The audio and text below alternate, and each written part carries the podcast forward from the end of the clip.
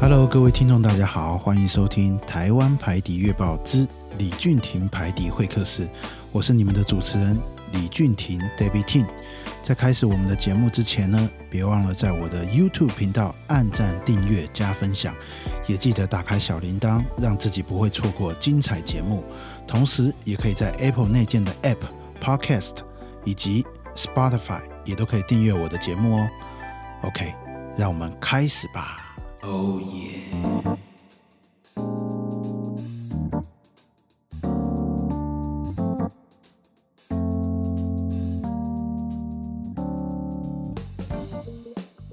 好，本集的来宾呢，我邀请到一位与第三集的断臂排笛演奏家 Michel Tirabosco 同样人都在瑞士的排笛演奏家。同时，他也是第二集 Stephen Stanjo 的表叔 Simeon Syrinx Stanjo 排笛大师的学生，并且跟他学习了十年的时间。而这位来宾呢，他从小就对传统的罗马尼亚音乐所着迷，他几乎是在罗马尼亚排笛演奏名家乔治·詹菲尔的唱片中长大的。他是一位室内音乐家以及独奏家。在他的演奏生涯呢，目前为止曾经造访过了德国、法国、西班牙、奥地利等多个国家演出。他诠释音乐的方法受到了文艺复兴时期还有巴洛克时期的启发，以及他本身对罗马尼亚传统音乐的赞颂所深深的影响。他对学术性的巴洛克音乐与罗马尼亚传统音乐之间的连结有着很大的兴趣。而目前呢，他在瑞士的卢塞恩音乐学院教排笛。他是来自瑞士的 Hans-Peter Ogier，我们让他跟大家打声招呼吧。大家好，Hello David，Hello Taiwan，My name is Hans-Peter Ogier，and I'm really glad that I can talk about the pan flute today on your radio. Thank you very much for the invitation. Hello David，Hello 台湾，大家好，我是 Hans-Peter Ogier，我真的很开心今天能在你的节目中谈论排笛，谢谢你的邀请。 嗯，其实认识他的时间并不长，我也是在最近这一两年当中才认识这么一位高手。一切的结缘主要是在脸书上的一个社群，这个社群平常就有分享许多国内外演奏家的演奏作品，就像是一个每天更新的排笛情报站，还有自动整理好的国际排笛最新动态，让我们这些排笛爱好者能够用最少及最快的时间欣赏到最新最多的海内外排笛资讯。而在群里面呢，有一位同样也是排笛爱好者，他就多次在社群里面分享 Hans Peter 的音乐还有影片。也因为呢，看了许多他的演奏作品之后，我对他的音乐表现力还有独特的演奏风格印象深刻。他的那种独特呢，是嗯其他的演奏家身上所看不到的，真的是很特别的那种。后来呢，我就与他在网络上面取得联系，成为了好朋友。这一次呢，也很开心，他非常乐意的到我的节目上面来担任嘉宾，与大家分享他的音乐还有经验。这次呢，他带来一系列很棒而且高难度的曲子，可以让大家一次听个够。我们让他来介绍一下吧。Yeah, and um, I would like to talk about a special music that I like very much. I would like to talk about the music of Antonio Vivaldi, that is an Italian composer who lived in the Baroque era. And so it's maybe more a CD I want to talk about than just uh, a single piece. So this CD um, is called Vivaldi Pan Flute Concertos. And yeah, of course, originally Vivaldi didn't write for pan flute, but he wrote many, many concertos and pieces for flute. And personally, I think on the pan flute they are getting some really, really uh, lively and expressive colors, and uh, this instrument can bring to life a captivating ambience. 我想谈一谈我非常喜欢的一段特别的音乐，是关于安东尼·维瓦蒂的作品。他是巴洛克时期的意大利作曲家。 所以我想分享给大家的不仅仅是一首单曲，而是一张完整的 CD。这 CD 叫做《维瓦蒂排笛协奏曲》。是的，当然，维瓦蒂其实并没有为排笛写过任何专属的曲子，但他为长笛写了许多协奏曲。就我个人而言，我认为在排笛上可以展现出一些非常生动而且富有表现力的颜色。这种乐器呢，可以给生活带来一种迷人的氛围。So I was able to work with the Ensemble Fratres. Uh, that's uh, an ensemble that is based in Switzerland and they play on authentic instruments. So we had Baroque violins, etc. So we had Flavio Losco on Nicolas Penel for violins. We had Laurent Galliano for viola, Mathieu Rouquier for violoncello, Benoit Barato for double bass and uh, Mariette Krull for Baroque harp, and Luca Pianca for Fiorbo and Archlute, and Pierre-Louis Rota for harpsichord. So it was really, really a, a, great team of really experienced and uh, famous Baroque musicians. And we had a chance to record the CD in Italy in a small church of a small town. And despite the hard work we had, you could enjoy the unique ambience of this small town and we got a lot of inspiration. So personally, I like very much the concertos the Baroque Italian composer wrote. There is a lot of language or musical language in it and we try to imitate human voice as well on the instruments and that's really a challenge and I played very often one specific concerto or concert that is La Notte, that means the night. And there you can experience the agony of a restless night populated by ghosts, and on the other hand, the soothing effect of deep sleep. And it's very demanding to express the different set of situations. Maybe you can listen to it. 我能够与 Ensemble Fratres 合奏，这是一家总部位于瑞士的合奏团。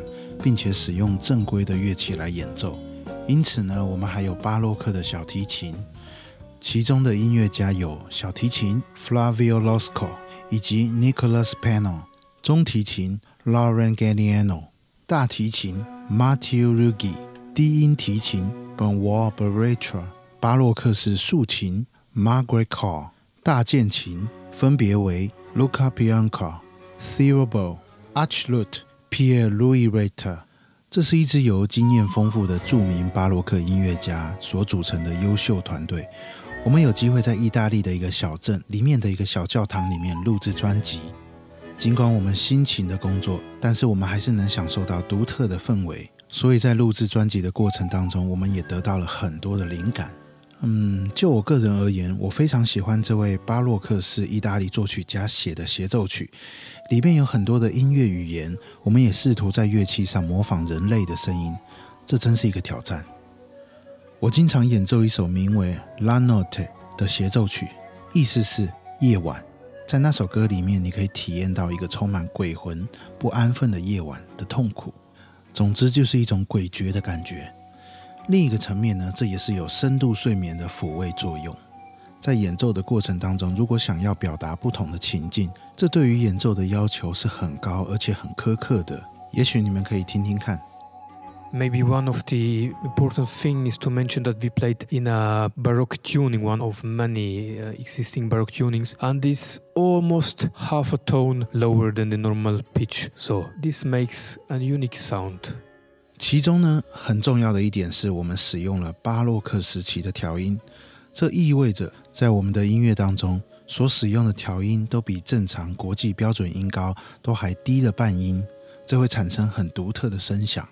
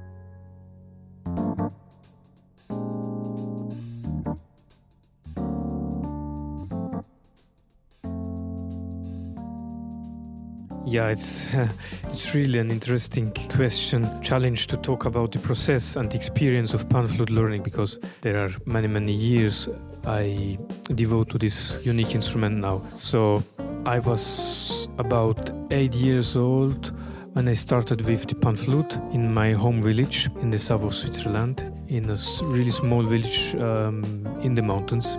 I liked very much the sound and I got into contact with the LPs of Zamfir or uh, Radu Simeon or Simeon Stanciu Syrinx and so on. I took some lessons uh, when I was 14 or 15 years old. I had the chance to go to Geneva to start working with one of the greatest masters the pan flute ever had, with Simeon Stanciu Syrinx. And you can imagine it was um, it was quite challenging to face him as he was um, an important personality, a very, very demanding teacher, and I had to work really hard. But I'm thankful that um, I could learn many, many things from him. So it was like 10 years I worked very, very intensively with him.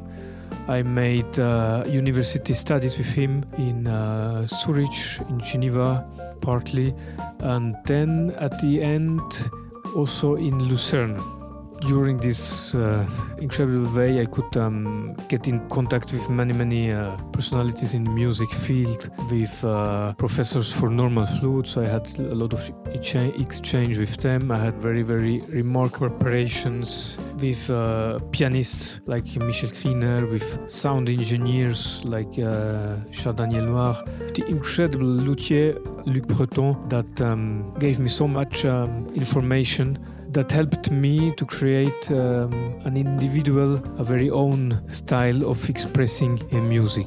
And you see, the music starts when you are a child, but you never stop learning. So I'm sure that this this way will go on. If you have the chance, we will meet very interesting people, and like a, a small pirate, you can see what that you can learn and also give to other people what you yeah you learned. It's important to take care about the heritage we have. And for me, in music, it's really important to have a specific and unique identity and develop something is highly individual.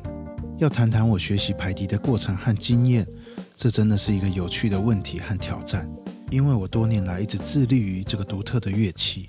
大概在我八岁的时候，在我的家乡瑞士的南部，在一个山上的小村庄里面，我开始演奏排笛。我非常喜欢这个乐器的声音。我接触到了詹菲尔 （Radu Simeon）、Simeon Stancho Syrinx 以及其他乐团的演奏。在我十四、十五岁的时候，我上了一些课。我有兴趣的日内瓦与有史以来最伟大的排笛大师之一 Simeon Stancho Syrinx 一起工作。可以想象，面对他是一个非常具有挑战性的，因为他是一个很有个性的人，非常严苛的老师。我必须非常努力的工作。但是我很高兴，也很感谢，我可以向他学习很多东西。我与他紧密合作大概十年，并且一起在大学学习，部分时间在苏黎世和日内瓦。最后，我也在鲁塞恩音乐学院学习。通过这种不可思议的方式，我可以和音乐界的许多名人接触，以及和长笛教授们交流。我与钢琴师 Michelle Keener 以及声音工程师 Jean Daniel Nowell 以及难以置信的琴师 Luke Brennan 都进行了许多惊人的合作。他们给了我太多的资讯，帮助我创造了一种独特的音乐表达风格。你会看到，音乐从小就开始，但是你永远不会停止学习。我相信，也确信这种方式会继续下去，就像小海盗一样，在汪洋大海遇到什么人就得到什么东西。并且看得到自己得到的东西，还可以将自己得到的东西分享给其他人。重要的是要照顾好我们的遗产。对我来说，在音乐当中拥有特定而且独特的身份，并开发高度个人化的东西，真的很重要。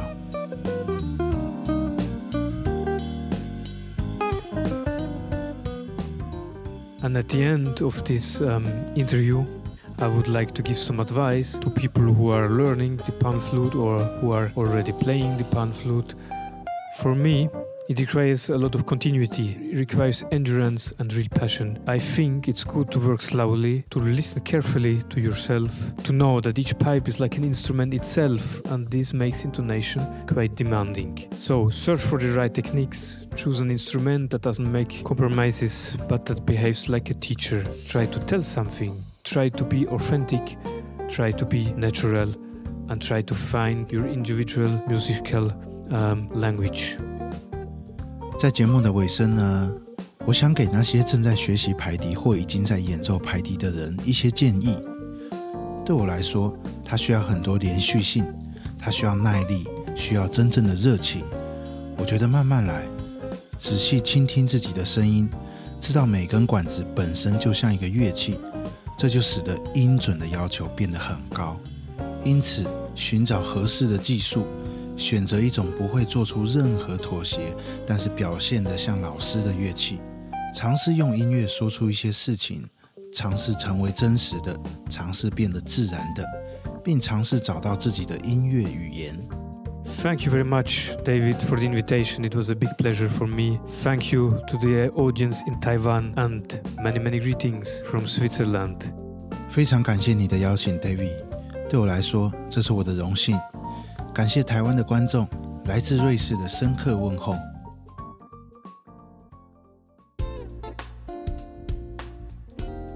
Oh yeah！以上就是我们今天的访谈，满满的维瓦第。在我见过这么多的排笛演奏家，我觉得他的演奏法和风格真的很独特。好，在这边我要工商服务一下。就在访谈之际呢，刚好我们就碰到他的发片期。就在二零二零的九月，Hans Peter Ogier 即将要发行他的最新排笛演奏专辑《With More Than a Hundred Pipes》，翻成白话一点呢，就是敲鬼几把给公啊。等一下，我笑场。好，为什么呢？因为这是一张排笛和管风琴两个乐器的合奏专辑。那这两个乐器呢，管子加起来还真的跟这个专辑名称相呼应，很有意思哦。那这张专辑呢，是在一个林克教堂里面录制的。那 Hans Peter Ochier 呢，与他的伙伴 Sarah Brunner 特别选择了管风琴和教堂在建造期间当时的音乐。要知道，巴洛克音乐与罗马尼亚的传统音乐在当时是并驾齐驱，而罗马尼亚呢，是一个排笛世世代代都享有很高地位的国家。罗马尼亚的音乐呢，表现出令人难以置信的丰富色彩、节奏啊、表达方式啊，在这张专辑当中，里面的作品都可以得到体现。Hans Peter 呢，也受到不断努力模仿人类声音的启发。这种声音呢，在文艺复兴还有巴洛克时期的音乐家中特别流行。它的主要目的之一呢，就是把口语和音乐语言结合起来。他通过使用已经被遗忘的排笛发音形式来实现这一点，都可以在专辑当中听到他的惊人表现。好的，感谢大家的收听，希望大家会喜欢今天的节目内容。请持续锁定台湾排笛月报之李俊廷排笛会客室，我们下次见，各位晚安，拜拜。